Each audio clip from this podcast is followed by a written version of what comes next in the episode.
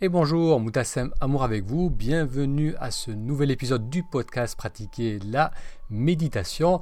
Aujourd'hui, on va parler de changement de vie. Comment est-il possible de changer sa vie? Et pour cela, je vais m'entretenir avec Mathieu Vénis.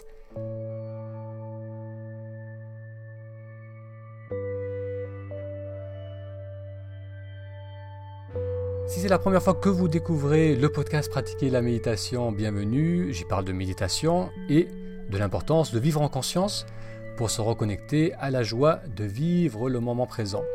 Donc ce soir, j'ai le plaisir de m'entretenir avec Mathieu Vénis, qui est l'auteur du blog Penser et Agir, qui est un blog de référence dans le monde francophone sur le développement personnel. Et Mathieu vient de publier un livre qui s'intitule C'est décidé, je change de vie. Mathieu, bonsoir, merci de participer au podcast. Bonsoir Moutassem, merci à toi de, m'avoir invité. C'est un vrai plaisir euh, de répondre à tes questions aujourd'hui. Alors Mathieu, si tu veux, on va aller dans le cœur du sujet. Tu parles de zone d'alignement. Donc ton, ton livre nous invite à cheminer jusqu'à arriver à cette zone d'alignement. Alors pourrais-tu définir? Qu'est-ce que tu entends par cela? D'accord. Alors, euh, donc mon livre, oui, c'est décidé, je change de vie. Il est divisé donc en six zones, qui sont les six étapes, on va dire des macro-étapes, par lesquelles une personne va passer pour changer de vie. Et la dernière zone de ce livre, comme tu viens de le dire, s'appelle la zone de l'alignement. La première zone étant, si on peut les citer une par une, il y a la zone du doute, la zone de la, euh, de la pensée, la zone de la conceptualisation, la zone de l'action, la zone de la persévérance et enfin la zone de l'alignement.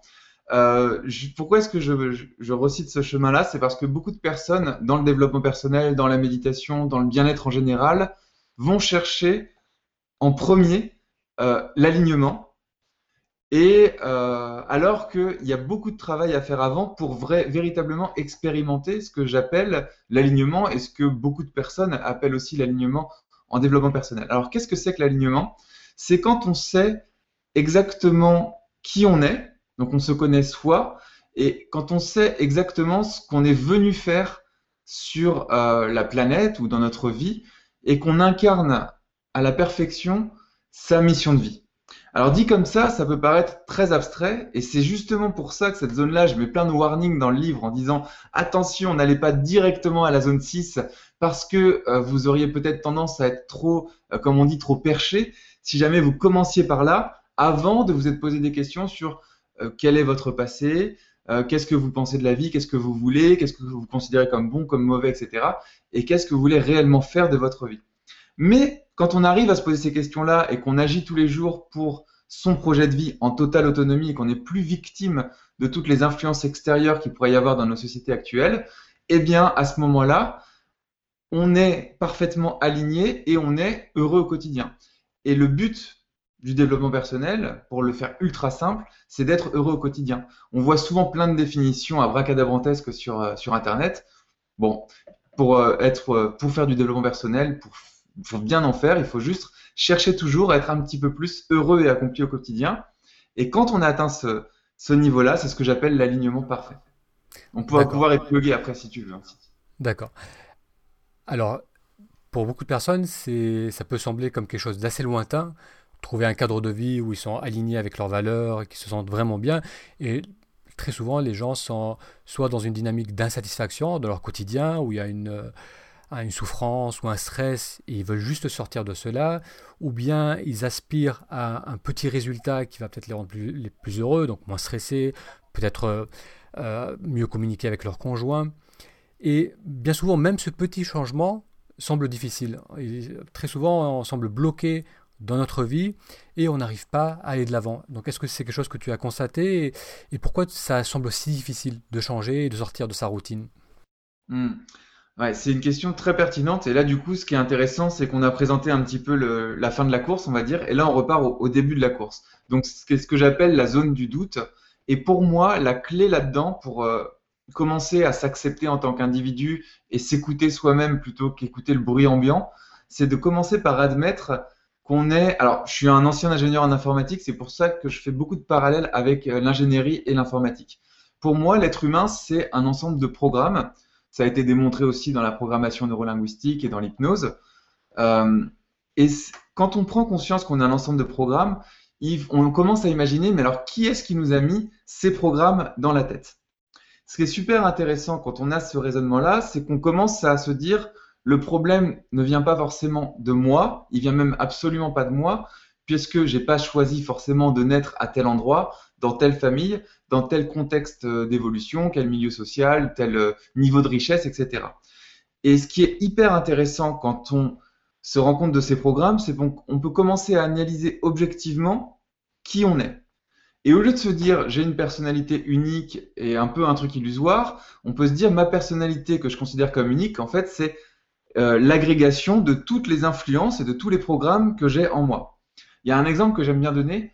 Si on est dans une famille aristocratique multimilliardaire, on va pas avoir la même vision du bien, du mal, ou la même façon de voter politiquement, ou la même façon de voir ce qui est gentil ou ce qui est pas gentil, que euh, une personne qui serait née en Afrique ou en Syrie sous les bombes, par exemple. C'est un exemple totalement euh, caricatural, mais on se rend totalement compte que la personnalité unique de la personne qui est née en Syrie et de l'autre qui est née dans un, un château, on va dire, elles vont être complètement différentes, et avant même qu'elles naissent, c'est déjà programmé à l'avance parce qu'on est dans un environnement. Donc quand on prend conscience de ça, plutôt que de commencer par s'analyser soi, ce qui est très compliqué au début, il vaut mieux analyser son environnement et commencer à se dire, OK, si je considère que ça c'est beau et ça c'est pas beau, ou que ça c'est bien et que ça c'est pas bien, que ça c'est cher et que ça c'est pas cher, ou que ces personnes-là sont gentilles et celles-là sont pas gentilles, qu'est-ce qui dans mon environnement, c'est-à-dire ma famille, mon éducation, les études que j'ai suivies, mes amis, etc., qui est-ce qui pense comme ça et du coup, qui est-ce qui a déteint euh, sur moi là-dessus? Et à partir de ce moment-là, on peut, on peut dresser un petit peu des profils. Euh, comment est-ce que je me comporte quand je suis en famille? Comment est-ce que je me comporte quand je suis au travail? Comment est-ce que je me comporte quand je suis avec mes euh, amis, par exemple?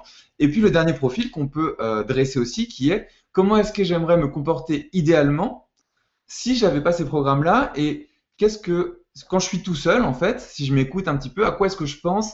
Qu'est-ce qui me rend joyeux, qu'est-ce qui me rend colérique, etc. Et donc on peut comme ça commencer à faire une espèce de schizophrénie un peu drôle où on voit nos différentes personnalités dans différents contextes et se dire moi, qu'est-ce que je veux vraiment? Et à partir de là, on va identifier pour moi ce qui est le saint graal du développement personnel et le vrai point de départ, qui est sa, sa valeur principale. Et sa valeur principale, elle va dépendre de chaque individu. Dans mon cas, c'est la liberté. Donc, euh, j'ai identifié ça il y a très longtemps que pour moi, le bonheur, c'était être libre. Pour d'autres personnes, ça va être euh, la famille.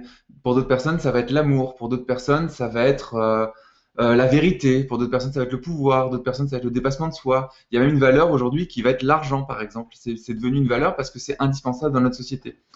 Et toutes ces valeurs prises, séparément, on pourrait toujours dire, bah, bien sûr que j'en veux plus, bien sûr je veux plus de vérité, bien sûr je veux plus de pouvoir si jamais je suis euh, aligné par rapport à ça, bien sûr que je veux plus euh, euh, d'amour dans ma vie, bien sûr que je veux plus de famille. Mais la question à se poser, c'est si tu peux en choisir qu'une seule et qu'on t'enlève toutes les autres, laquelle est la plus importante? Dans mon cas, ça a été la liberté, et dans d'autres cas, ce sera, pour d'autres personnes, ce sera autre chose. Et à partir du moment où on a ça, on peut commencer à se dire, quand on doit faire un choix, ok, est-ce que ce choix il est bien ou il est mal parce que je pense en, dans une de mes personnalités que j'ai identifiées? Ou alors, est-ce que ce choix que je suis en train de faire me rapproche de ma valeur, qui serait dans mon cas la liberté, ou dans le cas de quelqu'un d'autre, autre chose Et c'est très très simple comme switch mental à faire dans sa tête, mais si on fait que des choix, et quand je dis choix, c'est pas des choix euh, importants. Je suis pas en train de parler du choix de carrière, du choix de changement de métier, des choix d'études, etc. C'est vraiment de s'intéresser aux micro-choix qu'on fait dans sa vie euh, quel film on va aller voir au cinéma, euh, quel menu on va prendre au restaurant, est-ce qu'on choisit de se promener un dimanche après-midi ou de rester chez soi, etc. Et à chaque fois, alors dans mon cas par exemple, me dire voilà, quand je fais ce choix-là, est-ce que c'est libre pour moi? Est-ce que c'est un choix qui est fait pour ma liberté? Ou est-ce que il va être influencé par autre chose? Euh, Est-ce que je prends ce menu au restaurant parce que bah en fait j'ai vu une publicité à la télé? Ou parce que mon meilleur pote m'en a parlé il y a pas longtemps? Ou parce que ma famille, ma mère adore ça par exemple? Ou alors est-ce que vraiment c'est un truc que j'ai envie de manger pour moi parce qu'en ce moment, ça me rapproche du libre arbitre. Tu vois? D'accord. Alors, ce, que j'entends jusque-là, c'est euh, déjà l'importance d'identifier euh, sa valeur, c'est sa principale valeur par rapport à toute la. Donc, établir comme une hiérarchie de valeurs par rapport à tout ce qui est important pour soi. Mm. Et euh, ce que tu sembles dire au début, c'est en créer comme un, une distanciation entre notre mode de fonctionnement qui n'est pas forcément intrinsèque à qui nous sommes, mais qui est dû à notre éducation, au milieu où on a grandi, aux expériences passées qu'on a eues, qui font qu'on va être attiré vers certaines choses et pas d'autres. Et donc le fait de prendre un peu de distance et de se dire, voilà, j'ai peut-être eu cela par mon oncle, cela par ma famille, cela par ma culture, etc., ça va aussi, avec ce petit recul, nous permettre de voir peut-être un peu plus clairement quelle est ma valeur dominante, qu'est-ce qui est vraiment important pour moi.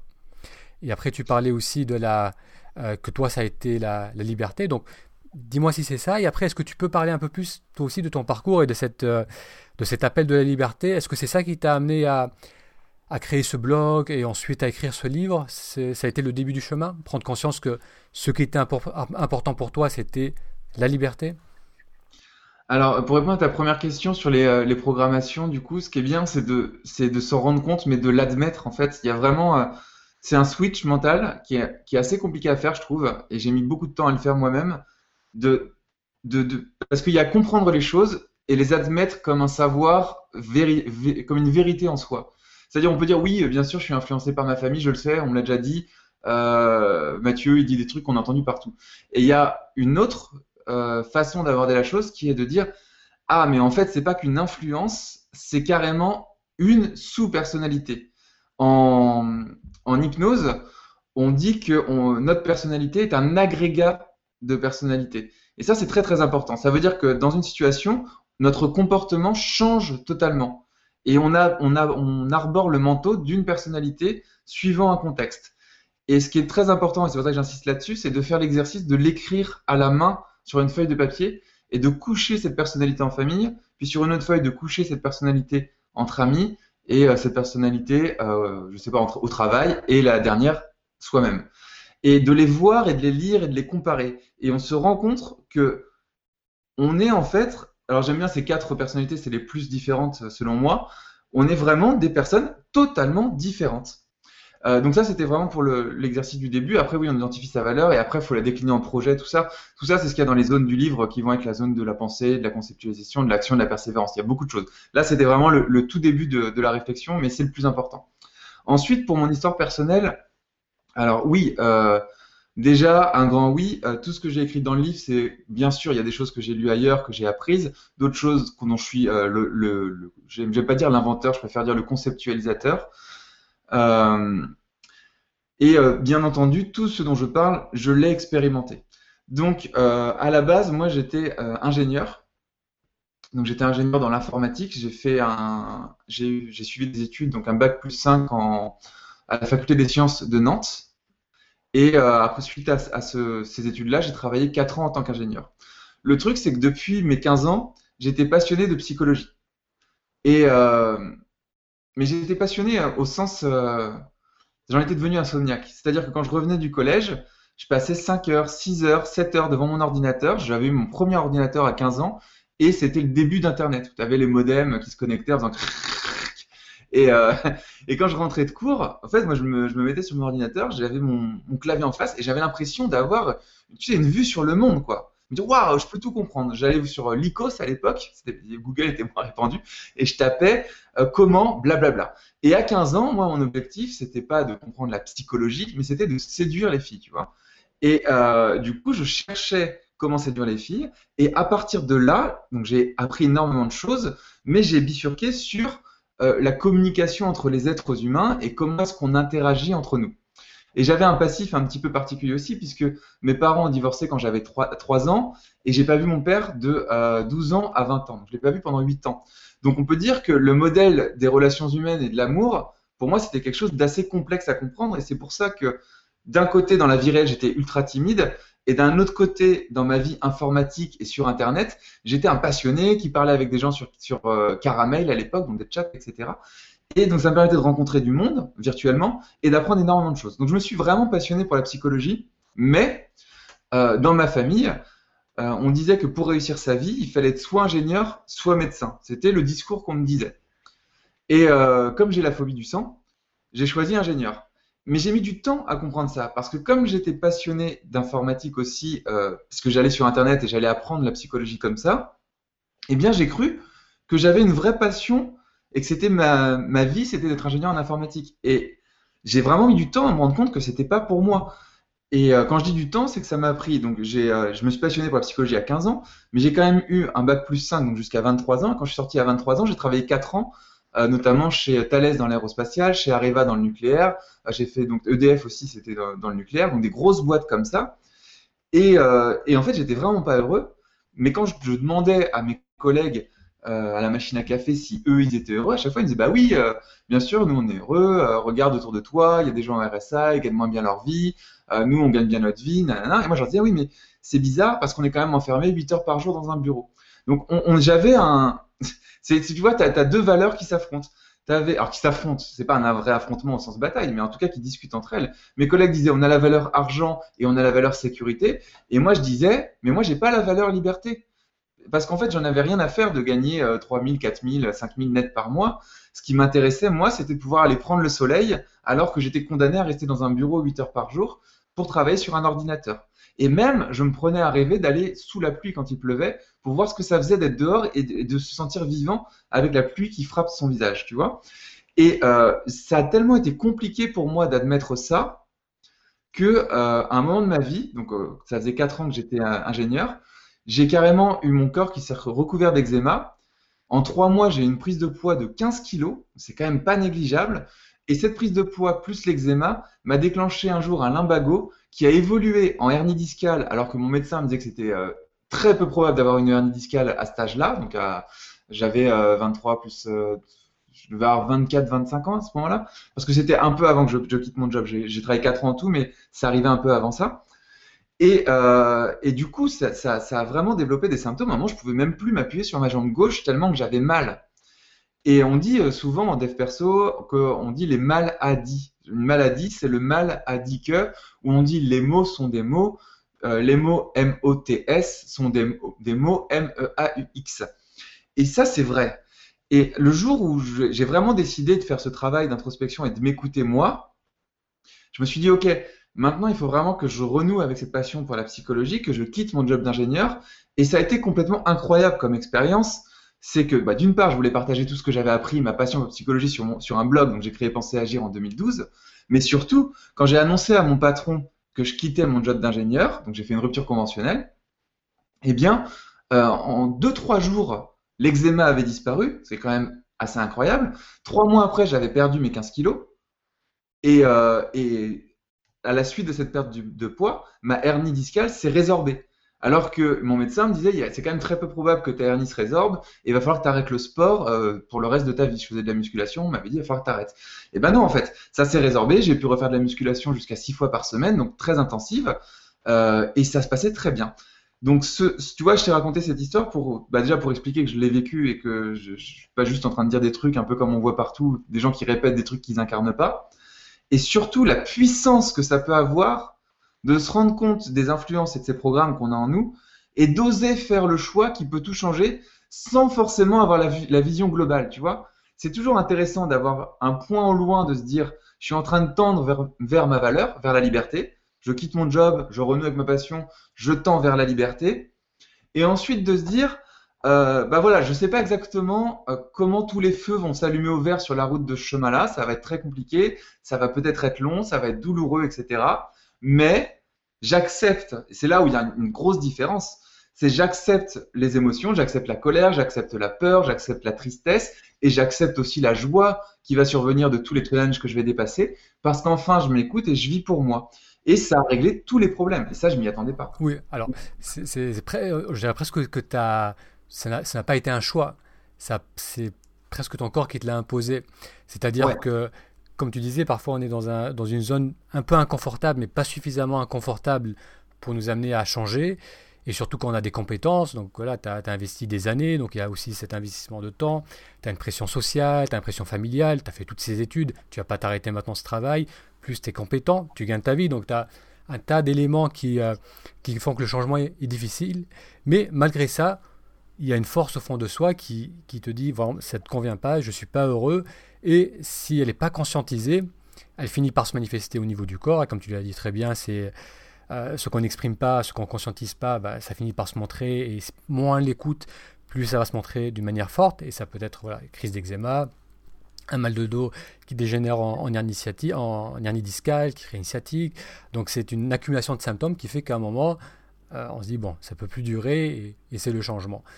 Et après, c'est vrai que c'est vrai que tu as eu comme ce, euh, ce, recul pour te dire, bon, j'y vais franchement. Une fois que, que le changement est inévitable, décider d'y aller, de, d'y aller sans savoir où on va, sans savoir... Parce que quand tu as, arrêté ton travail, tu n'avais pas forcément de, de, vision de la suite. C'était quoi ton, ton, idée une fois que tu avais arrêté le travail? Alors, euh, il y a, y a, deux choses, déjà tu l'as dit, et c'est le titre du livre, c'est décider, je change de vie. Ce qui est hyper intéressant, c'est que c'est au moment qu'on fait le choix que tout se réaligne justement dans notre corps. Si on reparle un peu d'alignement, c'est le début de l'alignement et, ça va mieux quand même le lendemain. Enfin moi c'était radical, hein. le lendemain j'allais mieux alors que ma vie fondamentalement n'avait pas changé. Après, ça veut pas dire, euh, les Américains disent, euh, euh, si vous voulez réussir, il faut brûler tous vos bateaux. Ça veut dire vous partez et puis vous brûlez absolument tout ce qui, vous reste derrière pour faire le grand saut. Quoi. Moi, j'aime pas trop cette vision-là. non, quand j'ai quitté mon job d'ingénieur, j'ai utilisé tous les atouts que je pouvais avoir. C'est-à-dire, oui, je suis en France, j'avais déjà travaillé 4 ans, donc j'avais le droit à 2 ans au... Alors, c'est pas du chômage, mais c'est l'équivalent du chômage. Quand tu crées une boîte, ils te, ils te versent ça en, acre, ça s'appelle.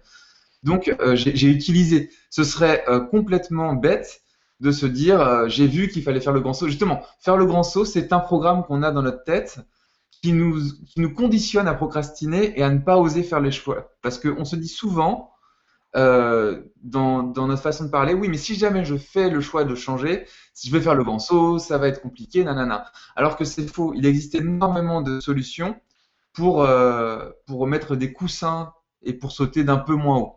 Donc moi, quand je suis parti, euh, ça faisait déjà un an que j'avais créé mon site Penser Agir en parallèle, c'est-à-dire je suis parti en 2013, mais j'ai écrit le premier article de Penser Agir en février 2012 exactement. Donc j'avais déjà un site depuis un an. Par contre, il m'avait rapporté 0 euros. Et euh, alors, il y, a les, vrais chiffres euh, de Google Analytics dans le livre que j'ai écrit, parce que vraiment, je raconte toute l'histoire et pourquoi est-ce que je parle de tout ça. Et je crois que je faisais 200 visiteurs par jour ou 250 visiteurs par jour, donc très très peu. Euh, et ça devait représenter, euh, ça faire, je sais pas, 6000 visiteurs par mois, non même pas, 200 fois, ouais ça, 6000 visiteurs par mois. Donc voilà, donc aujourd'hui, penser agir, on fait 400 000. Donc il y a une, vraie différence, il y a une vraie évolution. Mais euh, quand je suis parti, j'avais déjà ce site que j'avais construit et j'avais ce matelas d'argent. Euh, à l'époque, c'est sur 15 mois et maintenant, aujourd'hui, si quelqu'un prend un fonds AXE, c'est sur 24 mois. Donc il y a des moyens de faire. Après, ça ne veut pas dire que si on n'a pas accès à ces moyens, qu'il ne faut pas le faire. C'est, tout dépend de notre contexte. Généralement, si on n'a pas ces moyens-là, c'est qu'on va sauter de moins haut. Parce que moi, comme tu l'as dit, quand j'ai dit à ma mère, j'arrête d'être ingénieur et euh, je deviens, je vais créer un site dans la psychologie, on m'a dit, mais tu vas foutre en l'air 9 ans de ta vie. Et, euh, mais si j'avais ce matelas et ce, cette, opportunité d'avoir des, euh, allocations, c'est parce que j'avais j'avais ce job d'ingénieur, j'avais travaillé 4 ans. Généralement, si on n'a pas ça, peut-être qu'on a moins travaillé, peut-être qu'on a moins fait d'études, et donc on n'a pas ces 9 ans derrière. Mais même ça encore, c'est pas forcément un argument. Mais il faut, dans sa situation, quand même euh, réfléchir à comment le faire au mieux et le plus en sécurité. Alors comment, comment tu as communiqué cela auprès de tes proches? Comment tu les as rassurés? Comment toi tu t'as as accepté qu'ils étaient qu'ils soient déçus ou qu'ils soient un peu inquiets? Comment tu as fait face à ça? Parce que je sais qu'il y a certaines personnes qui, qui sont vraiment bloquées par le regard, par le regard de leurs proches ou par la, la résistance de leurs proches. Alors, euh, bah déjà, il y a deux choses. La première chose, c'est d'accepter qu'on le fait pour soi. C'est ça qui est vraiment important sur le, sur le, toujours, on revient toujours à la même chose, c'est ce doute et cette identification des programmes. Je le fais pour moi. Donc déjà, à partir du moment où je le fais pour moi, on va avoir une force colossale pour gérer les critiques. Alors que si on le fait pour les autres, dès qu'on se prend une critique, on s'effondre parce qu'on a, on a conçu son, son choix sur de, de la base. Et ensuite, la gestion des critiques, euh, donc ça j'en parle dans le livre aussi, dans la zone 1, c'est toujours la zone du doute, ça veut dire dès qu'on commence à, à, douter et à dire ce qu'on veut faire dans sa vie, on se prend un maximum de critiques, c'est juste incroyable. Et moi ce que j'ai fait à ce moment-là, c'est que j'ai dressé quatre profils de personnes en fait. Et je me suis dit, voilà, il y a quatre types de personnes qui vont me critiquer, et pour chaque profil de personne, c'est très ingénieur encore comme façon de réfléchir, je vais trouver un moyen de comprendre cette personne et de gérer sa critique. Et comme ça, si on me critique, eh ben avant d'être débordé par mes émotions, je vais réfléchir à ah oui, c'est quel profil? Ok, comment je gère? Donc ces quatre profils, pour les faire rapidement, il y a les protecteurs, euh, les dogmatiques de la vérité absolue, j'aime bien ce petit nom, il y a les passifs inactifs et les gentils fous. Alors les protecteurs, c'est la famille et les amis. Ça veut dire que ce sont des personnes qui veulent nous protéger et qui parfois, dans leur critique, vont dire des choses euh, douloureuses ou qui pourraient sembler vexantes ou méchantes. Mais ces gens-là ont une bonne attention au fond d'eux. Et la clé, c'est de comprendre leur vision du monde, c'est-à-dire de leur demander de, vraiment de, de parler, d'expliquer pourquoi est-ce qu'ils s'inquiètent pour nous et pourquoi est-ce qu'ils cherchent à nous protéger. Et euh, la technique que j'ai euh, que j'ai trouvée pour les convaincre, parce que ça, c'est des gens qu'il faut convaincre, c'est ceux qui ont une intention pour nous, c'est de prendre des exemples de personnes qui ont réussi là où on veut réussir et qui étaient dans les mêmes circonstances que nous. Et on en donne 5, 6, 7, 8 comme ça. Et on leur explique, on prend le temps de leur expliquer, c'est important. Après, si euh, la personne, le protecteur du coup, est encore en train de faire des critiques, dans ce cas-là, ça veut dire que dans sa vision du monde, il n'a pas une capacité à douter et à ouvrir son esprit suffisante pour comprendre notre vision du monde. Et dans ce cas-là, c'est pas grave parce que ça devient son problème. Et on a fait tout ce qui était en pouvoir, à notre pouvoir pour l'aider. Et ça ne sert à rien d'essayer de changer une personne qui ne veut pas changer. Ma mère, en l'occurrence, a mis des années à ne pas être inquiète pour ce que je faisais, mais des années et des années. Alors que j'avais beau tout lui expliquer. À un moment, j'ai arrêté de lui expliquer. Je lui ai fait, écoute, maman, c'est pas grave. Si tu es inquiète, sois inquiète, mais en silence. Voilà mais on fait son maximum quand même. Ensuite, les dogmatiques de la vérité absolue, c'est toutes ces personnes qui ont atteint le résultat qu'on veut atteindre, mais qui l'ont fait avec une méthode et qui sont persuadées que c'est la seule méthode pour réussir. Donc eux, ils vont nous saouler. C'est un peu le, le, médecin qui disait à l'époque que l'hypnose marchait pas quand c'est sorti, et maintenant l'hypnose est reconnue dans la médecine. Mais au début, il y avait tous ces médecins qui disaient c'est du charlatanisme, ça sert à rien, l'hypnose c'est des marabouts, etc. Donc c'est un peu ça pour caricaturer vraiment. Et donc il y a des gens qui vont dire bah oui mais non si tu veux devenir riche par exemple il faut investir dans l'immobilier. C'est impossible de faire je sais pas de la bourse. Et d'autres ils vont dire il faut absolument faire du bitcoin c'est impossible de faire un business web. Bah dans ce cas-là ces gens-là s'ils comptent pour nous on essaie de les convaincre comme les protecteurs ou alors on s'en fout totalement. Oui et c'est dans, dans, le business et c'est aussi personnel. Certaines personnes vont te, vont te dire voilà il faut fonder une famille il faut avoir deux enfants assez rapidement acheter la maison. Et parfois c'est pas du tout notre voie qui peut être complètement différente de celle de, de notre famille ou de notre entourage. Voilà. Et ce qui est intéressant avec ces gens-là, c'est donc c'est ici ils ont déjà réussi, déjà se dire quand même que le conseil qu'ils nous donnent, c'est pour notre bien. Ils sont pas forcément en train de nous protéger parce que c'est pas notre famille, mais ils sont sincères dans leurs conseils. Mais après, on peut aussi comprendre qu'ils pensent, enfin, on peut voir qu'ils voient que leur méthode et se dire, ok, bon bah j'ai compris maintenant pourquoi il me dit ça. Alors soit on lui présente des cas parce qu'on a envie de le convaincre, soit on n'a pas envie de le convaincre parce qu'on s'est rassuré tout seul et qu'on se dit bon bah sa critique n'a pas lieu d'être parce qu'il n'a pas atteint l'objectif que moi je veux atteindre de toute façon. Ensuite, euh, il y a les passifs inactifs. Ça, c'est tous ceux qui sont euh, dans les brasseries, dans les PMU, etc., euh, ou dans la rue, enfin partout, qui vont regarder le JT, la télé, etc., et qui passent leur temps à critiquer en utilisant des arguments pessimistes. C'est la crise dans le monde, c'est la fin dans le monde, la planète va exploser, c'est le réchauffement climatique, etc., pour justifier le fait qu'on va rater notre projet. Alors ça n'a aucun rapport. Ça ne veut pas dire que c'est pas que le réchauffement climatique est pas euh, grave. Ça, c'est ni bien ni mal, je ne mets pas de jugement là-dessus. Ce que je veux dire, c'est que ça n'a aucun lien avec le projet que je serai en train de, présenter. Ou euh, voilà, on dit souvent dans, le cas business, ouais, je vais créer un business sur Internet, et il y a toutes ces personnes qui n'ont jamais monté de boîte de leur vie et qui sont salariés qui disent non mais c'est la crise, t'es malade, tu vas te, te cracher. Là, on se dit ok, ça c'est un passif inactif. Et ensuite, il y a les gentils fous. Les gentils fous, c'est ceux qui ont le même projet que nous, mais qui n'ont pas du tout réussi, et qui sont sûrs d'avoir la méthode pour réussir et qui s'évertuent depuis 10 ans à faire la même chose, mais qui n'ont pas réussi et qui te disent toi tu vas dans le mauvais chemin. Dans ce cas-là, on se dit ouais bon, euh, il n'a pas réussi à atteindre mon objectif, ses conseils servent à rien. Et donc c'est facile encore de, de, virer cette critique-là. Et ensuite, il reste la dernière personne qui est la personne qu'il faut écouter. Et cette personne-là, c'est ce que j'appelle le mentor. Enfin, c'est pas moi qui appelle ça le mentor, tout le monde appelle ça un mentor. C'est pour moi la personne qui a atteint l'objectif qu'on veut atteindre d'une part. Et je rajoute quand même une deuxième chose, c'est qu'il partage aussi la valeur fondamentale. Dans mon cas, ce serait une personne qui a euh, qui a plus de qui génère plus de chiffre d'affaires que moi aujourd'hui sur Internet, par exemple, et qui euh, et dont la valeur principale et l'objectif principal est la liberté, parce que je sais qu'on va parler le même langage et qu'on aura la même vision du monde, et que la stratégie qu'il va me donner va me libérer de mon temps. Alors que si je parle avec un entrepreneur qui fait aussi euh, plus d'argent que de chiffre d'affaires sur Internet, par exemple, et qui a, vraiment les résultats et qui a vraiment des bons conseils, mais que sa valeur principale, c'est l'argent, ça veut dire qu'il va dépenser beaucoup plus de temps ou occuper en tout cas son temps différemment. Lui, il va s'éclater là-dedans parce qu'il adore ça et être connecté aux chiffres, par exemple, mais moi, je vais moins m'éclater et je ne ferai pas l'effort nécessaire. Donc, c'est important cette notion de valeur pour se dire que même si le conseil est bon, il faut qu'il rentre dans notre vision du monde. D'accord. D'accord. Donc, on a vu là quelques outils qui sont très. Euh, pratique, donc on peut vraiment appliquer pour faire face aux résistances, à l'inquiétude de nos proches ou des personnes qu'on rencontre par rapport à, nos choix de changement. Alors bien souvent aussi, c'est le manque de clarté. Donc on a vu que voilà, on peut être dans une situation de vie où on est insatisfait, personnel, travail, on ressent que le changement est nécessaire, parfois c'est la crise, comme on a vu, même le corps qui va nous pousser vers le changement, et on va se retrouver dans une zone où on n'est pas trop sûr. On a, soit on a eu beaucoup de déceptions dans le passé, donc on doute de soi, il y a un manque de confiance, et on n'est pas trop sûr d'où l'on veut aller dans notre vie. Comment, comment, comment avoir un peu plus confiance dans notre capacité à savoir qu'est-ce qui est important pour soi maintenant? Ah, ah il y a plusieurs questions là. En fait, il y a, deux questions. C'est comment est-ce que je sais ce que je dois faire, un peu comment trouver ma passion ou si on va un peu plus loin ma mission. Et il y a aussi comment euh, arrêter d'avoir euh, peur d'échouer vis-à-vis de euh, mes expériences passées. Donc, on va faire la deuxième. Je trouve ça intéressant par rapport au, discours qu'on avait avant, si tu veux bien. du coup, il y a une cinquième personne, type de personne que j'ai pas cité dans la gestion des critiques, c'est soi-même en fait. Donc c'est l'autocritique et c'est là où on, on a cette petite voix à l'intérieur qui nous dit qu'on va pas y arriver. Là, ce qui m'a vraiment aidé, c'est de faire la différence entre les deux auxiliaires français, qui est le verbe avoir et le verbe être. Quand on s'autocritique, on peut le faire avec le verbe être ou avec le verbe avoir. Euh, je vais donner un exemple. Euh, je suis nul, je suis bête, je suis, alors nul, je suis bête et je suis pauvre. Voilà, j'en fais trois. Et si on remplace ces trois critiques par le verbe avoir. Donc je suis nul, ça, ça change par je n'ai pas les compétences. Euh, alors je suis nul, je suis bête, ça veut dire je n'ai pas les savoir-faire.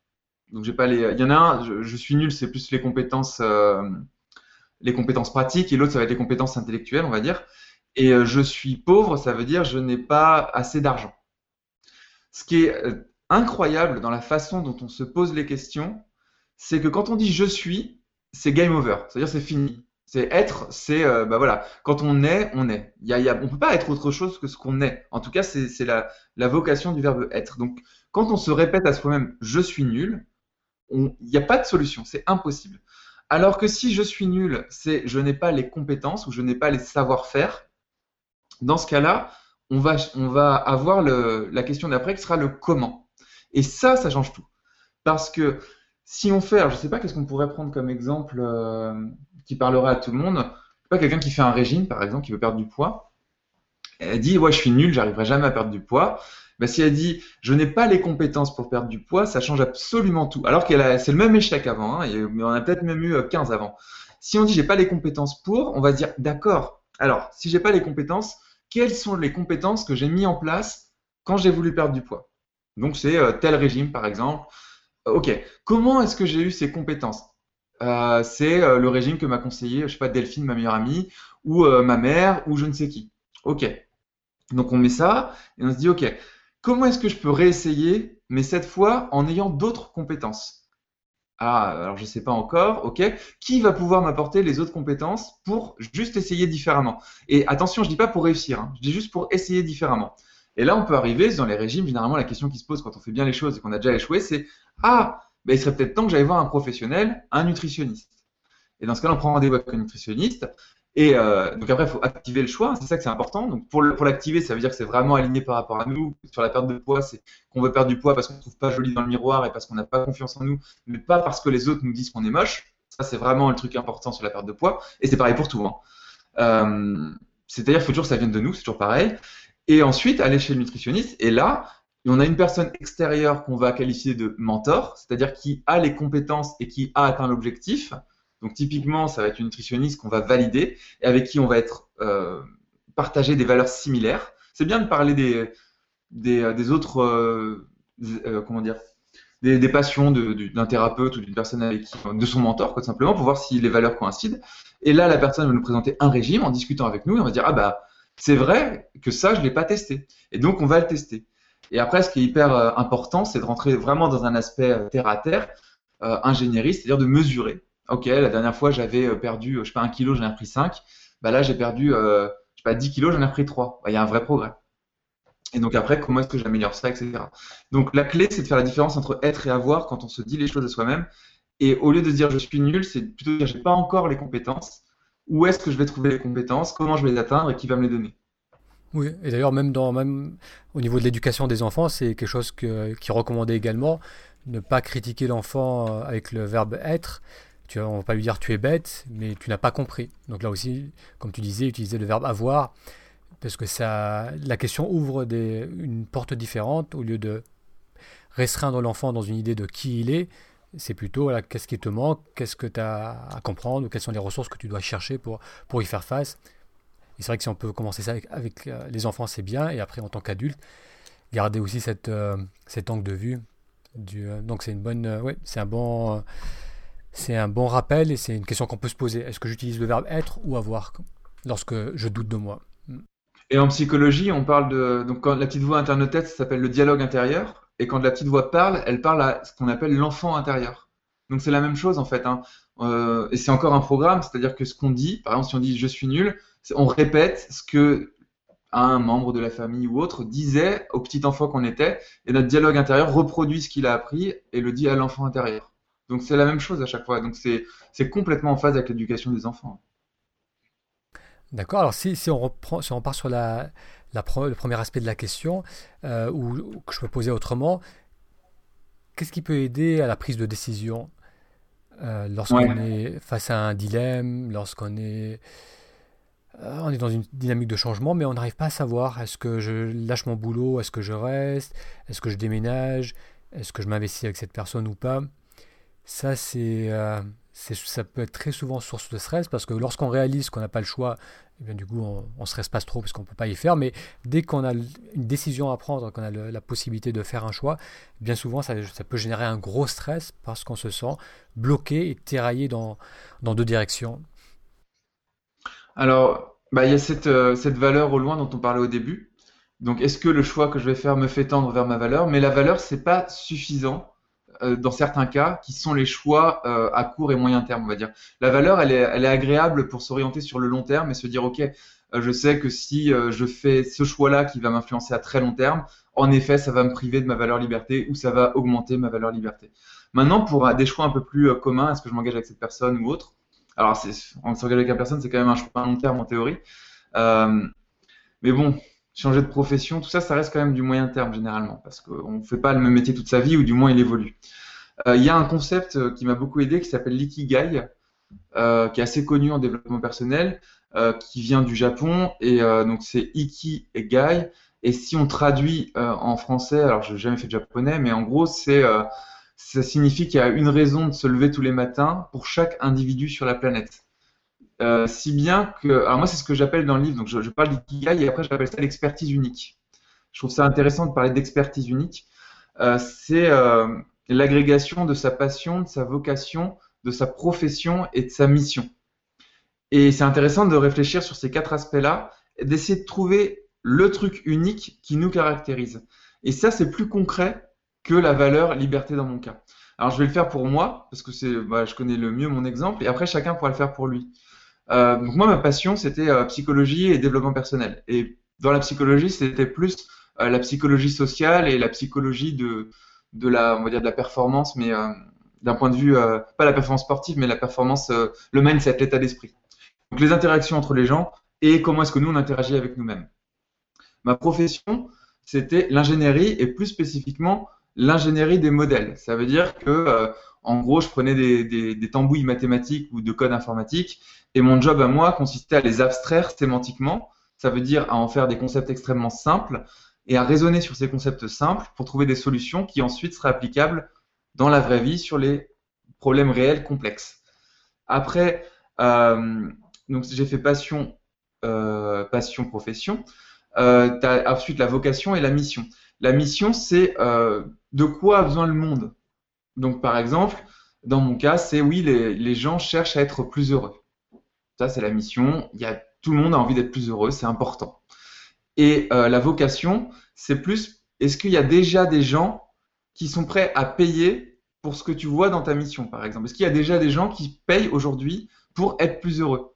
Ah bah oui, il y a des gens qui vont voir des spectacles, il y a des gens qui vont voir des thérapeutes, il y a des gens qui vont voir des psys, il y a des gens qui vont voir des, qui vont acheter des compléments alimentaires pour être plus heureux. Enfin, il y a tout un marché du bonheur. Hein, c'est voilà, c'est pas à toi que je vais le dire. Il y a des, des, ventes de techniques de méditation pour aussi être plus en harmonie et tout ça. Donc il y a un marché gigantesque là-dessus. Et je me suis dit, OK, alors comment avec ma passion pour la psychologie et ma profession d'ingénieur, je vais pouvoir aider les gens à être plus heureux et ils vont me payer pour ça? Et en faisant cette tambouille-là, j'ai créé une approche du développement personnel que j'ai baptisé le développement personnel par l'action, qui est caractérisée par un ingénieur qui fait de la psychologie et qui modélise et simplifie à outrance des concepts qui en apparence pourraient être ultra compliqués. C'est-à-dire, je me suis dit, bah oui, je résous des problèmes dans l'aérospatial et dans les satellites, mais être heureux, réussir et ressentir du bien-être, c'est aussi un problème extrêmement compliqué au même titre qu'un satellite. Donc, avec les mêmes compétences, je dois être capable de trouver des modèles qui fonctionnent.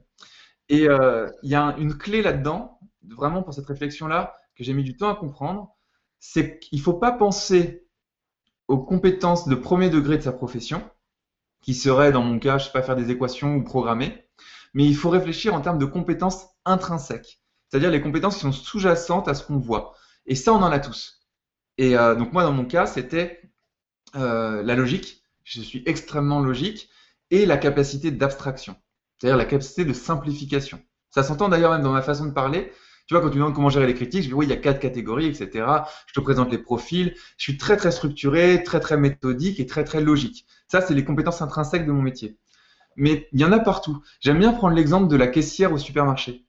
Si on lui donnait cet exercice-là, elle pourrait dire au premier abord, moi j'ai aucune compétence, je suis caissière, euh, c'est pas un métier reconnu. Et moi je dirais non, non, non, non, non, tu as énormément de compétences. Première compétence, la patience, parce que tu arrives à gérer les gens. Deuxième compétence, l'intelligence sociale. Sourire aux gens, les accueillir, leur dire la phrase à chaque fois et qu'ils repartent avec une bonne expérience, même s'ils sont énervés. Et ensuite, troisième compétence qu'on oublie, le calcul mental rapide. Tu sais rendre la monnaie, tu sais compter les pièces, tu es multitâche. Parce que tu sais dire bonjour, tu sais en même temps passer les articles, rendre la monnaie, etc. Donc multitâche, euh, intelligence sociale euh, et j'ai oublié ce que je disais, j'ai oublié l'autre que j'ai dit tout à l'heure, mais bon. Du coup, on peut isoler comme ça ce qui s'appelle des compétences intrinsèques et on peut se dire comment est-ce que ces compétences intrinsèques, je peux les adapter à ma passion. Moi, typiquement, la compétence multitâche de la caissière, je l'ai absolument pas. Tu me demandes de faire deux choses en même temps, je fais les deux choses extrêmement mal. Donc moi, je suis toujours focalisé sur un truc. Euh, l'intelligence de, euh, de, tout ce qui va être euh, calcul mental ou autre, je suis quelqu'un de très logique, mais par contre, rendre la monnaie, j'arrive pas, ça m'énerve. C'est des trucs, je ne sais pas faire du calcul mental rapide. Tout ce qui est comptabilité, par exemple, je suis extrêmement mauvais. Pourtant, il y a une croyance qui dit que l'ingénieur en informatique, il va savoir faire de la compta, réparer une imprimante, etc. Tu vois, c'est faux en fait.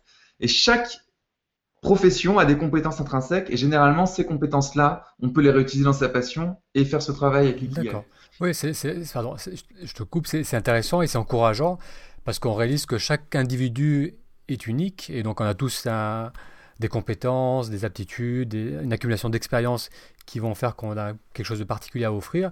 Et après, j'écoutais un, podcast et il parlait d'une recherche, d'une étude qui a montré que les personnes qui vraiment euh, faisaient une différence, ou que ce soit dans le milieu de l'art, que ce soit au niveau des affaires, dans les startups, qui, qui vraiment arrivaient à amener un changement ou avoir un grand succès, c'était pas nécessairement des personnes qui dès le départ savaient où elles voulaient aller, mais c'était des personnes qui ont accumulé des expériences de vie, un, tas de boulot, un tas de difficultés, un tas d'échecs, et petit à petit, elles ont su euh, ce qui les passionnait, ce qu'elles voulaient vraiment faire.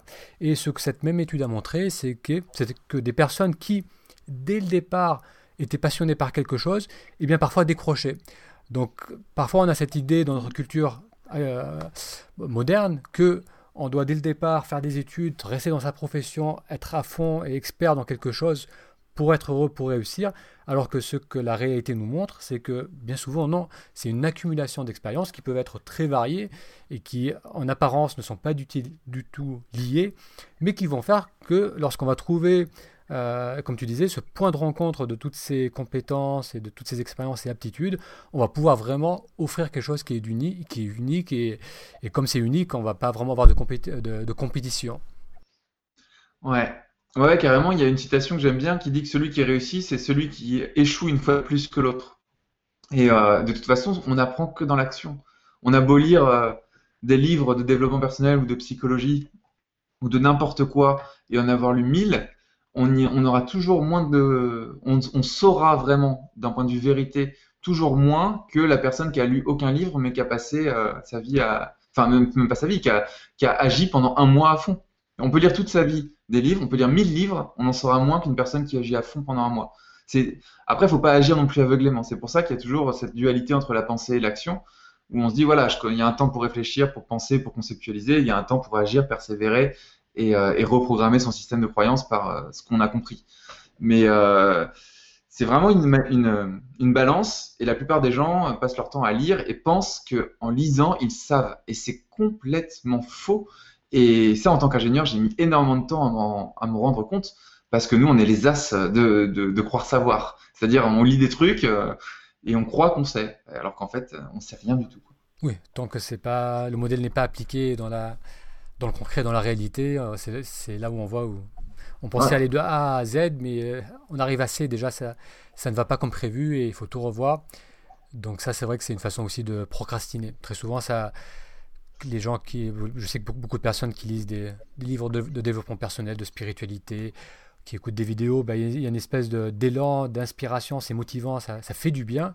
Ça inspire. Mais voilà, et du coup, mais si on n'agit pas, c'est une façon de procrastiner, c'est une façon d'éviter aussi l'échec et de, de, se faire du bien, mais ça, au bout d'un moment, on se rend compte que ça, ça ne suffit pas. Il faut agir. Il y a une notion hyper importante aussi quand on est dans l'action et quand je dis qu'on apprend dans l'action, c'est la notion de radar mental. Quand on fait son plan d'action et qu'on essaie de voir à l'avance euh, complètement bêtement en essayant de prévoir toutes les situations, en fait, notre radar mental, il est seulement en fonction de ce qu'on a vécu et de ce qu'on croit savoir. Alors que celui qui trouve la première action ultra simple, qui passe à l'action directement sans se soucier de l'avenir, eh ben, en passant à l'action, il va rencontrer naturellement des personnes, il va naturellement être au devant de nouvelles euh, situations, et après, libre à lui de transformer ces situations en opportunités, donc d'actionner les, opportunités, et en fait d'agrandir ou de réorienter ou de, refocaliser son radar mental. Et on se rend compte, hein, moi j'en avais fait des tonnes en 2012, des plans d'action euh, hyper longs euh, en me disant ouais je vais faire ça avec penser agir, c'était complètement barré par rapport à ce que c'est aujourd'hui. Et euh, mais ce que c'est aujourd'hui, c'est parce que j'ai rencontré telle et telle personne dans tel événement, parce qu'à un moment dans ma vie, on m'a dit tiens il y a un déjeuner là avec je sais pas une dizaine de personnes, bah, peut-être que c'était là que on s'est rencontré d'ailleurs il y a longtemps. Et j'y suis allé et j'ai rencontré des gens qui euh, me permettent, enfin qui m'ont fait changer d'avis et qui m'ont appris, qui m'ont fait euh, agrandir mon radar de perception et donc activer des opportunités que si je si pas rencontré ces personnes-là, je n'aurais même pas été capable d'imaginer quoi. C'est c'est à ce niveau-là, c'est qu'on on dit euh, qu'on peut on peut matérialiser tout ce qu'on peut penser, etc. Mais il faut être encore capable de penser à certaines choses, d'imaginer en dehors du radar mental. Et ça, c'est incroyable. Et rien que le fait d'aller voir un film au cinéma qui nous rapproche de notre valeur, d'aller à un repas, un événement, une conférence, un rassemblement, c'est bien l'aspect social et de voir des gens qui avancent sur les mêmes objectifs que nous et qui ont un peu d'avance, ça ouvre le, champ des possibles de façon, mais c'est une infinie de possibilités qui arrivent par rapport à lire un bouquin dans sa chambre. Oui. Alors là, c'est tu as un point important et c'est presque un peu le, le paradoxe de ce cheminement où d'un côté, c'est intéressant de, clarifier là où on veut aller, mais euh, ultimement, ce que l'on recherche tous, c'est un ressenti. C'est un ressenti de, paix, euh, de joie, de confiance. Et après, on peut s'imaginer que si on obtient euh, ce travail, si on a ce succès, met si on met en place ce projet, si on, vit si on achète cette maison, si on vit cette relation, ça va nous rendre heureux, mais ce, ce que l'on recherche ultimement, c'est d'être heureux, euh, de se sentir utile, de se sentir vibrer, de se sentir euh, en confiance et, bien dans, le moment présent. Et dans ce sens, c'est euh, pas si important que ça de savoir où l'on va, tant que d'apprendre à se connecter à cette capacité d'être bien dans, dans, le moment présent. Et c'est comme si, euh, parce que moi personnellement, comme toi, j'ai eu euh, de longues périodes où j'avais, j'étais, j'étais obsédé par l'idée de d'identifier clairement quelle était mon, ma passion, quelle était ma voix, qu'est-ce que je voulais contribuer au monde, et à, prendre des séminaires, à faire des projets, à me, disperser un peu dans tous les sens, à chercher ce, ce qui me convenait. Et je finissais par euh, soit par me brûler les ailes parce que je, je travaillais trop et du coup je saturais, c'était le burn-out et, je me démotivais. Soit j'obtenais ce que je voulais, mais je me rendais compte que c'était pas vraiment ça et du coup je me sentais bloqué dans, une, dans un nouveau travail, dans un nouveau projet parce que j'ai investi beaucoup de temps pour y arriver, donc j'y restais, mais ça me rendait pas heureux. Et plus ça va, plus je réalise que euh, l'essentiel pour moi c'est de c'est d'avoir très très régulièrement ces retours euh, dans le présent et d'agir à partir de là. Et ce que j'ai trouvé qui était aussi intéressant, c'était que euh, effectivement, ce que je veux, ce qui est important, c'est toujours là, et ça a tendance de plus en plus à se matérialiser. Mais c'est pas ça qui me rend heureux, c'est plus la capacité d'être dans le présent et, de garder cette ouverture. Qu'est-ce que, qu'est-ce que tu ressens par rapport à tout cela et par rapport à, à cette démarche que tu proposes justement de, d'identifier ce qui est important pour soi bah, il y a un truc super intéressant dans la formulation des gens qui disent euh, je serai heureux quand j'aurai atteint tel objectif. Parce que cette formulation présuppose que maintenant je suis pas heureux. Et donc, si on dit je serai heureux quand j'aurai atteint tel objectif, je présuppose qu'aujourd'hui je suis malheureux, donc je renforce mon malheur. Alors que intellectuellement et mentalement, on pourrait se dire que on est en train de se projeter dans euh, le bonheur. C'est ça, c'est une grosse, un gros problème du dev perso et dans les projections, c'est toujours mal fait. On fait toujours des projections euh, idéales et positives, etc. Mais le problème de ces projections, c'est que c'est pas la projection en elle-même qui est un prix problématique, c'est l'état de, l'état de la personne qui l'a fait et l'intention qu'il met derrière. S'il met une intention de bonheur futur, ça veut dire qu'il présuppose qu'il est malheureux aujourd'hui. Et donc, en faisant cette projection, il va, par un phénomène de contraste des deux situations, renforcer son malheur. Et c'est un peu la, dépression du, gars qui fait du dev perso. Ça veut dire que quand j'aurai atteint ça, je serai heureux. Donc, je suis tellement loin de ça et j'arrive tellement pas à voir comment c'est possible que je suis encore plus malheureux et je renforce mon malheur. Et du coup, je fais confiance à euh, euh, un peu de mysticisme ou un peu de magie ou un peu de trucs comme ça en se disant ce que je pense va se matérialiser et en oubliant de passer à l'action parce que le problème de cette projection fait que passer à l'action, c'est faire ce grand saut justement, qui est parce qu'on, à chaque fois qu'on se projette en se disant je serai heureux quand, et qu'on présuppose du coup qu'on est malheureux maintenant, on éloigne encore plus le truc, on approfondit le trou, et on a encore plus peur de passer à l'action. Donc c'est super mauvais. La solution pour ça, c'est de se poser la question comment est-ce que je peux faire pour être encore plus heureux maintenant? Avec, les avec, les ressources que l'on a maintenant, sans avoir besoin d'attendre que quelque chose change, change. C'est ça, c'est ça. Comment est-ce que je peux Et ça, présuppose en plus qu'on est heureux. Si on dit comment est-ce que je peux faire pour être encore plus heureux maintenant, ça présuppose qu'on est déjà heureux maintenant. Donc ça, c'est intéressant comme comme question qu'on peut se poser à soi. Et on peut toujours faire un améliorer son sa joie. C'est on a toujours un seuil de joie. On peut, on peut même le mettre à zéro, on peut le mettre à moins 1000. Enfin, les gens peuvent dire, ouais, je suis complètement déprimé en ce moment. Je fais, ouais, d'accord, mais t'es pas mort. Donc, euh, si tu es encore là pour m'en parler et que tu es encore là pour pleurer et encore là pour te plaindre, ça veut dire que tu peux réfléchir à comment être un petit peu plus heureux que ce que tu es maintenant. Et si on se pose cette question et qu'on écoute sa façon de parler et qu'on dit toujours, oui, bon, d'accord, ça va pas en ce moment, mais qu'est-ce que je peux faire pour être un petit peu plus heureux maintenant? Déjà, sur le bien-être interne, ça fait une différence fondamentale. Et ensuite, toujours avoir cette dynamique de choix en se disant, voilà, pour être heureux maintenant, qui va me faire tendre vers mon ikigai et ma valeur. Après, il y a une notion dont on n'a pas parlé ici, euh, mais ce serait peut-être un peu trop long d'en parler, qui est le, projet, qui est quand même au milieu, parce qu'on a la valeur, on a l'ikigai, ensuite il y a une notion de vision que, je développe dans le livre, et il y a ensuite une notion de projet qui permet de, voilà, de, rendre le truc euh, avec la méthode SMART, donc spécifique, mesurable, réaliste, temporellement défini. Et puis le A, je, remplace euh, atteignable par aligné, justement, cette notion d'alignement qui est très importante. Donc il y a quand même tout ça. Et il y a un moment, quand on a un projet, quand on l'a bien défini, ça c'est important de savoir définir un projet. Et encore une fois, c'est compliqué parce qu'on peut dire j'ai déjà entendu la méthode SMART, mais il faut bien la comprendre, c'est-à-dire qu'il faut la pratiquer pour la comprendre. Et bien ensuite, euh, il y a ce qu'on appelle la division d'objectifs en tâches. Et on, on est capable, alors j'ai une méthode dans le livre qui s'appelle la méthode de division successive, qui permet d'avoir la prochaine étape qui va être tellement simple qu'on est sûr en fait de ne pas échouer. Ça c'est intéressant d'avoir cette, cette action-là tout le temps, parce qu'il y a des actions, on est sûr de ne pas échouer.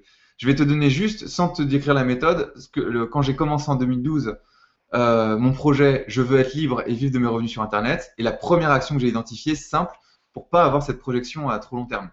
Et la première action simple, c'était trouver le nom de mon site. Et voilà. Et ça, je me suis dit, tu vois, dans ma situation de ah, je suis chez moi, euh, j'ai quitté mon job, c'est cool, mais quand même, euh, waouh, euh, bientôt j'aurai plus de revenus. En plus, j'ai que 100 visiteurs sur mon site, c'est la merde. Je me suis dit bon, comment est-ce que je peux faire pour être encore plus heureux maintenant et qui me rapproche de mon projet qui est vivre de mes revenus sur Internet, nanana, et qui tend vers la liberté, bah, c'est trouver le nom. Ah bah alors je vais prendre du plaisir à trouver le nom de mon site. Et de cette manière-là, j'ai enlevé tout le trou, toute la distance avec le truc au loin qui était très compliqué et qui était abstrait, qui me faisait peur. Et j'ai renforcé mon bonheur immédiat en me disant, je vais m'intéresser au nom de mon site, ça c'est cool. Et je peux le faire. Je sais que j'échouerai pas. Je sais que je trouverai un nom. Et en fait, en faisant des petits pas comme ça, on va y arriver, quoi. Faut s'endormir avec la tête dans les étoiles, c'est-à-dire cette projection un petit peu lointaine en se disant, mais sans prendre en compte euh, les aspects faisabilité, c'est rien de pratique, juste une visualisation parfaite, et ensuite se réveiller les pieds sur terre en se disant c'est quoi la prochaine action maintenant qui va me rendre un petit peu plus heureux aujourd'hui. Oui, ça me fait penser à le livre de One Thing, la, la, chose ou la, première chose, et je ne me souviens plus de l'auteur qui, euh, qui nous invite à, identifier cette action, une action, et vraiment être euh, aller de plus en plus spécifique et trouver une action qu'on peut appliquer. Et lui, il ajoute que essaie de trouver une action qui a un grand levier, c'est-à-dire que si on met en place cette action, ça va se répercuter euh, et arranger un tas d'autres actions derrière. Ouais, c'est vrai que la notion de levier est hyper importante, mais elle est aussi, euh, elle présuppose qu'on a une vision du projet assez claire quand même, très très claire quoi.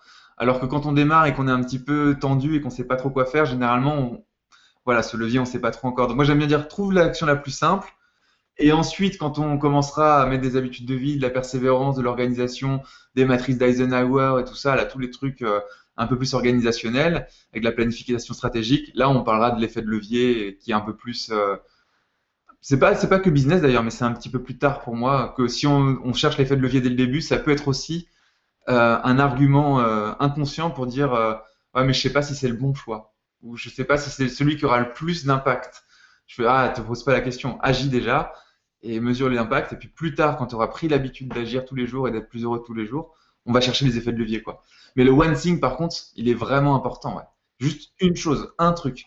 Et aussi, quand tu passes à l'action, tu oublies tout le reste. quoi. C'est euh, tête dans le mur. quoi. Tu fonces, tu fonces, tu fonces, les yeux fermés, jusqu'à euh, avoir fini l'action toute simple que tu as identifiée.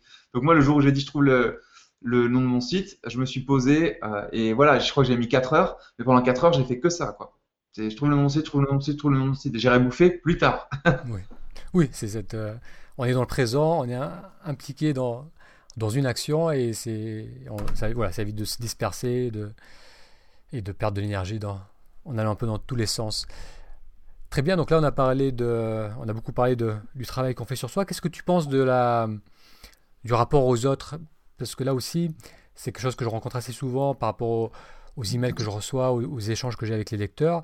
C'est beaucoup de personnes investissent beaucoup de temps à travailler sur eux-mêmes, euh, que ce soit à travers des livres ou même euh, des thérapies, à, se sentir de mieux en mieux, de plus en plus confiants. Mais dès qu'ils vont sortir de leur zone de confort, dès qu'ils vont aller au contact du monde, on va dire, ils vont perdre leurs moyens, retomber un peu dans, leur, dans leurs vieilles inquiétudes.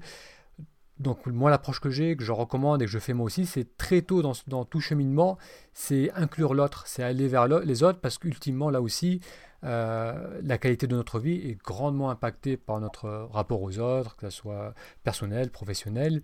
Et euh, plus tôt on va intégrer ça dans notre cheminement, mieux ça sera. Oui, euh, bah, carrément. le je je sais plus quel philosophe disait ça, mais euh, il définissait l'homme comme un animal social. Et il y a des études scientifiques qui ont prouvé que si on prend un homme et qu'on l'isole euh, dans une chambre sans contact sociaux, on lui donne quand même à manger et à, boire, bien sûr, mais il voit personne, il finit par dépérir et par mourir. Donc on est obligé d'être en relation avec, avec d'autres personnes, sinon on va... C'est ce qui se passe sur... je sais plus comment il s'appelle ce film avec Tom Hanks, là où il est sur une île déserte. Ouais, c'est le monde, ouais. Où il commence à faire parler un ballon, en fait. Donc, il dessine un visage sur un ballon pour que ce soit une personne et il commence à discuter avec lui. Je crois qu'il l'appelle vendredi. Non, après vendredi, c'est l'Indien. Mais euh, voilà, il devient fou, en fait. Il devient fou et il crée l'humain qu'il n'a pas en face de lui. Donc, ça, c'était pour. Euh, d'un point de vue biologique, on est encore une fois programmé, mais cette fois, c'est une programmation génétique. Donc là, on est programmé pour ça. Pourquoi est-ce qu'on est programmé pour ça? C'est parce qu'on doit euh, mélanger nos gènes pour rendre l'espèce humaine plus forte et qu'elle survive le plus longtemps possible. C'est le principe de n'importe quelle euh, espèce. Et donc on est obligé, et là pour le coup on ne pourra pas, enfin difficilement le reprogrammer, en tout cas, à part peut-être avec l'épigénétique, mais je ne m'aventurerai pas là-dessus.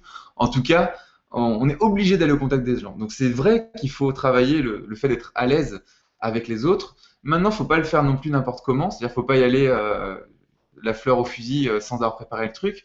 Mais là, ça revient à toute notre discussion du début, c'est-à-dire apprendre à gérer les critiques avec les, bah, par exemple les quatre profils que j'ai donnés si ça parle aux gens et être sûr et certain de sa valeur et de son ikigai parce que si on n'est pas aligné, justement c'est une question d'alignement par rapport à cette valeur et cet ikigai, quand on va nous critiquer, on va, euh, même si on met la personne euh, dans un, une des quatre catégories que j'ai données, ben on va se sentir démuni, on va se sentir à court d'arguments. Alors que si on est vraiment aligné et passionné par ce dont on parle, on va le défendre comme, ses enfants. Quoi. Et la personne qui n'ose pas encore aller au contact des autres alors qu'elle aurait l'impression d'avoir fait tout ce qu'on a dit dans cette interview-là, c'est que je pense qu'elle l'a mal fait.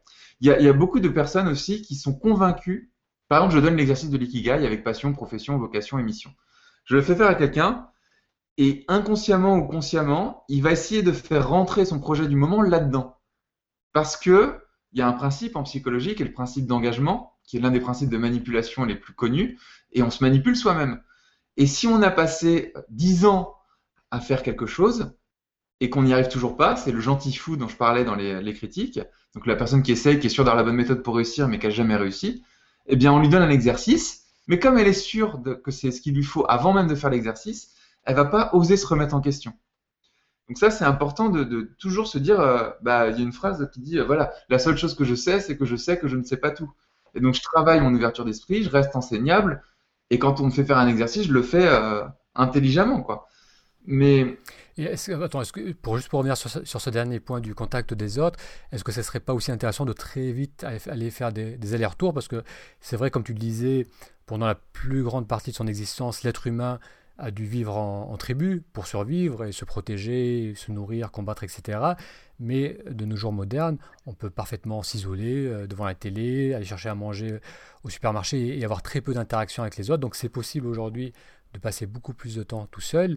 Et justement, est-ce que aller euh, assez rapidement, assez tôt, présenter son ikigai, donc échanger avec les autres, ça nous permet pas de, mieux, de, de faire ce travail d'une manière plus, plus efficace, plus profonde bah. que de s'isoler pour le faire En fait, je le ferai, je le ferai pas dans ce sens-là. C'est-à-dire que euh, pour moi, c'est important d'avoir des relations sociales, ça je reviens pas là-dessus. Hein. Mais par contre, pour moi, c'est à partir du moment où on est vraiment aligné à sa valeur et son ikigai qu'on va être de toute façon naturellement obligé d'aller vers les autres.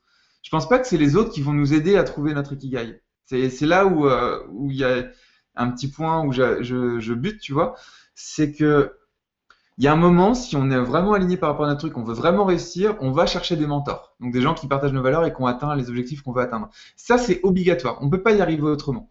Alors après, c'est sûr que c'est vachement mieux de le faire en allant rencontrer les mentors en question, plutôt qu'en lisant leur biographie ou en regardant des vidéos sur YouTube. Mais c'est déjà bien de, de, regarder des vidéos sur YouTube et de lire des livres. Mais voilà, il faut euh, cet équilibre entre l'action et, la passion. Maintenant, y aller vraiment trop tôt, ça peut faire l'effet inverse. Par exemple, une personne qui se dit, euh, je sais pas, je vais entreprendre sur Internet et qui va à un séminaire euh, où il y a 1000 personnes euh, qui, qui entreprennent sur Internet, si elle ne sait pas exactement ce qu'elle veut faire, qu'elle n'a pas exactement son ikigai ou autre, elle va immédiatement, c'est par le non-verbal et par l'intonation des gens et leurs mouvements et tout ça, être attirée par les personnes de la salle qui ne savent pas vraiment ce qu'elles veulent faire. Et du coup, c'est toujours pareil dans les séminaires. Il y a des petits groupes de gens qui débutent, enfin, séminaire, on va dire grand public. Il y a des, petits groupes de gens qui débutent et qui disent Ouais, mais tu crois que c'est vrai ce qu'il dit? Ou tu crois que c'est possible? Ou tu crois que c'est pas des faux témoignages? Et en fait, ces gens-là, ils renforcent leur, euh, leur programme. C'est-à-dire qu'ils n'ont pas encore fait le switch, ils sont pas encore euh, passionnés et motivés par ce qu'ils veulent vraiment. Alors que la personne qui y va avec son, euh, son ikigai clair, sa valeur claire, elle a déjà identifié la liste des gens qui y allaient, elle a déjà, elle sait déjà qui elle veut rencontrer. Elle arrive au séminaire, elle est en train de chercher du regard le conférencier à qui elle veut parler. Elle est en train de chercher du regard les gens qui sont assis à côté d'elle si elle les connaît pas ou si elle les a pas vus. Elle a pris une place euh, un peu plus chère pour être devant avec les gens qui ont payé un peu plus cher et donc être à côté de personnes qui investissent plus sur elle. Et en fait, ça change absolument tout. Mais tout vient à la base de la clarté par rapport à soi-même. Et ça, m'ennuie un peu de, si, je disais aux personnes, tu veux démarrer, vas-y directement. Dans ce cas-là, il faudrait que vraiment contrôler l'environnement où la personne va. Parce que sinon, elle va être avec les gens qui pensent comme elle à ce moment-là. Et il euh, y a un exemple que je donne souvent, si on veut perdre du poids et qu'on est gros, on est obèse, il faut surtout pas se motiver avec deux autres amis obèses. Parce que euh, pour se récompenser de la séance de sport, on va aller manger une glace au McDonald's. Alors que si on est obèse, il faut plutôt, alors dans ce cas-là, si on se dit euh, j'ai besoin des gens pour y arriver, eh ben aller parler aux, fit girls ou aux mannequins ou aux personnes qui sont minces de la salle de sport où on est, y aller. Et c'est tellement important pour nous qu'on dépasse toutes nos croyances de jugement et compagnie.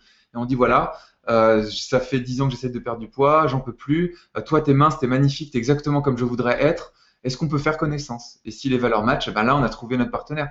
Et il n'y a pas besoin d'en rencontrer 100 si on en a un qui est parfait. Quoi. Alors, je vois dans ton livre, il y a, donc déjà par rapport à notre discussion, c'est beaucoup de, de conseils pratiques, donc des choses qui, euh, j'ai l'impression qu'on peut sortir un papier, un stylo et, faire les exercices. Et donc là, on a, on a exploré que quelques, quelques aspects de ces différentes zones qui vont nous amener graduellement à une, à une zone d'alignement. Mhm. Et euh, donc je mettrai le lien sur la page de cet épisode. Le livre C'est décidé, je change de vie. Donc je pense qu'il est disponible sur Amazon, en librairie. Il est, disponible partout, euh, toutes les FNAC, euh, les Cultura, toutes les petites librairies de quartier, Amazon bien sûr, Fnac.com aussi. il est sur Duno.com, puisque du coup mon éditeur c'est donc le groupe Hachette. c'est les, éditions Interéditions qui, font partie de, de, Duno, qui est la, part psychologique de, Hachette. Donc il est partout et comme c'est distribué par un grand éditeur en tout cas, euh, c'est très bien approvisionné quoi. Quand on va dans n'importe quelle librairie, on peut soit le commander, soit le prendre en rayon. Et euh, si c'est une Fnac ou un Cultura, il sera toujours en rayon normalement. Je conseille d'ailleurs aux gens d'aller plus sur les boutiques physiques que sur Amazon. C'est un peu mieux pour faire survivre les commerçants, les petits libraires et tout. J'aime bien conseiller ça. Mais après, voilà, pour toutes les personnes qui, qui préfèrent acheter sur Amazon, il est aussi sur Amazon, bien sûr. D'accord, très bien. Alors je te propose de finir avec quelques courtes questions et tu peux prendre autant de temps que tu souhaites pour y répondre. Est-ce que tu as, ou quel est ton rituel quotidien ou quasi quotidien qui te fait le plus de bien? Que tu as mis en place et que tu, fais depuis un, certain temps et qui te fait vraiment du bien euh, bah, Dans ce cas-là, c'est mon rituel matinal. C'est celui que je vais faire pour, euh, bah, pour me lever. Euh, alors moi, ce que je fais, c'est que j'ai mon téléphone en mode avion qui est dans la salle de bain et c'est mon réveil en fait. Et donc quand il sonne le matin, il sonne dans la salle de bain, donc je suis obligé de me lever pour l'éteindre. Ça, c'est la clé que j'ai trouvée pour me lever. Parce que quand on est tout seul et qu'on est son propre patron, il n'y a personne pour nous taper sur les doigts quand on se lève pas. Donc je fais ça. C'est vraiment, c'est robotisé hein, mon rituel matinal. Donc je fais ça, euh, j'éteins, euh, donc j'éteins mon réveil. Euh, je change pas le mode d'avion tant que j'ai pas fini mon rituel matinal. Donc mon téléphone reste en, mode avion. Ensuite, euh, je me brosse les dents brosse à dents électrique, c'est chronométré, 30 secondes machin, donc ça fait 10, 2 euh, minutes en tout. Ensuite, douche froide. Ça, c'est tant que j'ai pas fait ma douche froide, je suis pas réveillé, je suis pas, je suis pas hyper. c'est pas, pas une question de bonne humeur, c'est une question d'énergie. Je suis pas hyper énergique. Je suis pas du matin moi. Donc il faut que je fasse ça. Bon, la douche froide, je, ça dure 5 minutes, je sors, je suis ah, j'ai froid. Donc là, je commence à être super énergique. je m'habille et ensuite je vais faire mon café. Donc je, je moue mon café, j'ai tout un rituel pour faire mon café, je le moue moi-même, etc. J'ai une petite cafetière où je verse l'eau chaude, etc. Et je me le sers. Et ensuite, je m'assois sur ma table basse et je lis euh, 10 pages d'un livre. Donc c'est le livre du moment. En ce moment, je lis euh, Créateur de réalité 2. Donc c'est le volume 2. Euh, j'avais lu le volume 1 en 2012 justement, j'en parle dans le livre euh, et, et là, je sais pas, je, je sentais pas que j'étais prêt pour lire le 2 et là je lis le 2. Donc en ce moment je lis ça, je lis 10 pages et je sais que généralement, à la fin de ma lecture, parce que je lis toujours des livres d'apprentissage, donc soit de dev perso, soit de euh, business, eh bien, euh, quand je sors de cette lecture-là, j'ai envie de travailler. Donc, j'ai fini mon café parce que je le bois en même temps que je lis. Et là, je vais travailler. Et à ce moment-là, je déverrouille mon. Soit, soit j'ai une, ce que j'appelle les grosses pierres. J'ai une grosse pierre à faire, un truc très important. Faut pas que je manger. Je laisse mon téléphone et je m'autorise à le laisser en mode avion jusqu'à midi. Donc je me lève vers 7h30, 8h et je laisse le, je peux laisser au maximum mon téléphone en mode avion jusqu'à midi. Et euh, si j'ai pas de tâches particulières ultra méga importantes, stratégiques, tu vois, fort effet de levier comme tu dis, dans ce cas-là, c'est à ce moment-là que je déverrouille le portable je regarde un peu bah, les messages de mes prestataires, s'il y a des urgences à gérer, etc. Donc voilà, je commence par ça. Après, je fais toujours les, les trois tâches les plus importantes de ma journée en premier le matin. Ok, très bien, merci. Alors, est-ce que tu as un auteur ou un mentor ou quelqu'un que tu suis en ce moment, dont l'enseignement te, te, parle, te parle ou t'inspire en ce moment? En... Ah bah, bah oui, bah là justement, c'est euh, bah, du coup c'est celui qui a. Il est là le livre, attends, je vais te montrer. Alors la caméra pour ceux qui verront sur YouTube, et du coup je vais le dire à vous pour le podcast. Euh, donc c'est ce livre-là que du coup je l'ai acheté d'occasion parce que cette édition n'existait plus et moi je voulais avoir l'édition que j'avais eue dans le tome 1. Donc ça s'appelle Créateur de réalité 2 du coup mais il y a le 1 qui s'appelle Créateur de réalité, c'est de Olivier Lockert. Donc euh, Lockert, c'est euh, L-O-C-K-E-R-T. Euh, c'est donc un, hypnothérapeute extrêmement connu à la base, qui a écrit un bouquin qui s'appelle Hypnose, que voilà, c'est le, référentiel pour tous les hypnothérapeutes, quelle que soit l'école. Il a une école d'ailleurs d'hypnose qui s'appelle l'IFHE. Mais il a, il a conceptualisé un nouveau mouvement d'hypnose qui s'appelle l'hypnose humaniste et qui est extrêmement dev perso et très spirituel. Mais c'est un homme de science d'hypnose à la base. Hein. Donc euh, c'est très intéressant. Et Créateur de réalité, c'est un roman initiatique, on va dire, euh, qui nous fait vivre ses découvertes par euh, un roman. Du coup, c'est le, les seuls romans que je lis, en fait, c'est cela. Sinon, c'est, pour moi, c'est un livre d'apprentissage sous la forme d'une histoire. Donc voilà, créateur de réalité d'Olivier Lockert. et du coup, l'anecdote, c'est quand même que j'ai créé Penser Agir parce qu'en 2012, je lisais Créateur de réalité 1 d'Olivier Lockert qui a changé ma vie. Donc c'est c'est le livre qui m'a le plus impacté, c'est pour ça que je le cite dans mon livre d'ailleurs, qui m'a le plus impacté en termes de... Bah, je, je, mettrai le lien également sur la page de cet article pour les gens qui veulent explorer cet auteur. Et est-ce que tu as un adage ou, une, ou pardon, une, citation que tu aimes particulièrement ou qui, qui reflète bien l'humeur du moment? Euh, Moi j'en ai deux. Il y a, la seule chose que je sais, c'est que je ne sais pas tout, pour garder l'ouverture d'esprit constante et euh, capacité d'amélioration. Et l'autre, c'est fait mieux que parfait. Parce que, en fait, la première pourrait présupposer qu'on sait pas tout, qu'on n'en sait pas assez pour agir. Et la deuxième présuppose que quel que soit ce qu'on sache, fait mieux que parfait, donc on a assez de compétences pour agir maintenant. Donc j'aime bien ces deux-là parce qu'elles se mélangent. Il y en a une sur l'ouverture d'esprit pour apprendre, pour être ce que j'appelle l'étudiant permanent, donc apprendre tout le temps, mais qu'à tout moment de notre vie, on en sait assez pour agir. Sinon, on n'agit jamais. Donc fait mieux que parfait. Super. Euh, comment les gens peuvent te contacter? Où est-ce qu'ils peuvent te retrouver? Tu peux redonner le nom de ton blog? Alors, bah, sur mon site, euh, oui, ouais, c'est, c'est, un, je dis un site plutôt qu'un blog parce que c'est vrai que maintenant c'est, c'est du gros, quoi. Donc, sur penser et agir.fr, penser et agir, c'est les infinitifs. Donc, ER et agir, c'est un infinitif. On tape penser et agir dans Google, on trouve directement. Et euh, pour ceux qui veulent vraiment, euh, enfin, pour qui le podcast les aurait intéressés et que l'approche les intéresse, c'est vraiment le, mon livre. Euh, c'est décider, je change de vie, où j'ai, euh, j'ai condensé euh, bah, ça fait 16 ans maintenant que je m'intéresse à tout ça et j'ai tout condensé en 200 pages. Ça a été un travail de fou. Quand j'ai rendu le manuscrit à mon éditeur, il faisait 400 pages et euh, mon éditeur a, on a travaillé pour le simplifier encore plus, le rendre encore plus actionnable, encore plus pratique, encore plus simple et faire ces 200 pages. Donc c'est, euh, c'est, je suis vraiment très content de ça. En plus, dire ça d'un point de vue business, c'est pas du tout arrangeant pour moi puisque comme je suis chez un éditeur conventionnel et un gros éditeur, je touche, je crois, 7 ou 8% de droits d'auteur. Donc en gros, 1 euro quoi, par livre vendu. Le livre est à 16,90 euros. Donc voilà, c'est vraiment pas pour dire pour faire du marketing ou un truc en disant voilà, vous allez rentrer dans mes tunnels de vente et tout. Non, c'est un livre que vous pouvez acheter à Fnac et sur lequel je gagne pratiquement rien quoi. Donc, euh, mais par contre, vraiment, c'est là où j'ai mis le maximum de ce que je connais euh, aujourd'hui. Et si ça vous intéresse, c'est ça le, le, premier pas, je pense. Sinon, le blog, hein, enfin mon site Pensez Agir, il y a plein de formations en ligne, il y a plein de trucs, mais bon, pour le, se mettre à le plier à l'étrier, le livre, c'est mieux. Super, Mathieu Vénis. Mathieu, un grand merci pour ton temps et je te souhaite euh, beaucoup de succès dans, la suite de tous tes projets. Merci à toi, Moutassem. C'était un, vrai plaisir de, répondre à tes questions. À bientôt. À bientôt. Merci d'avoir suivi cet entretien avec Mathieu Vénis. Le plus simple pour découvrir son travail et son nouveau livre est de faire une recherche Google, Penser et agir. Ensuite, pour ceux et celles d'entre vous qui souhaitent approfondir un travail d'introspection, euh, de connaissance de soi, je propose en ce moment un programme de séances individuelles en méditation introspective. Ce sont des séances que l'on fait par internet ou par téléphone où l'on regarde au plus près là où ça bloque dans notre quotidien.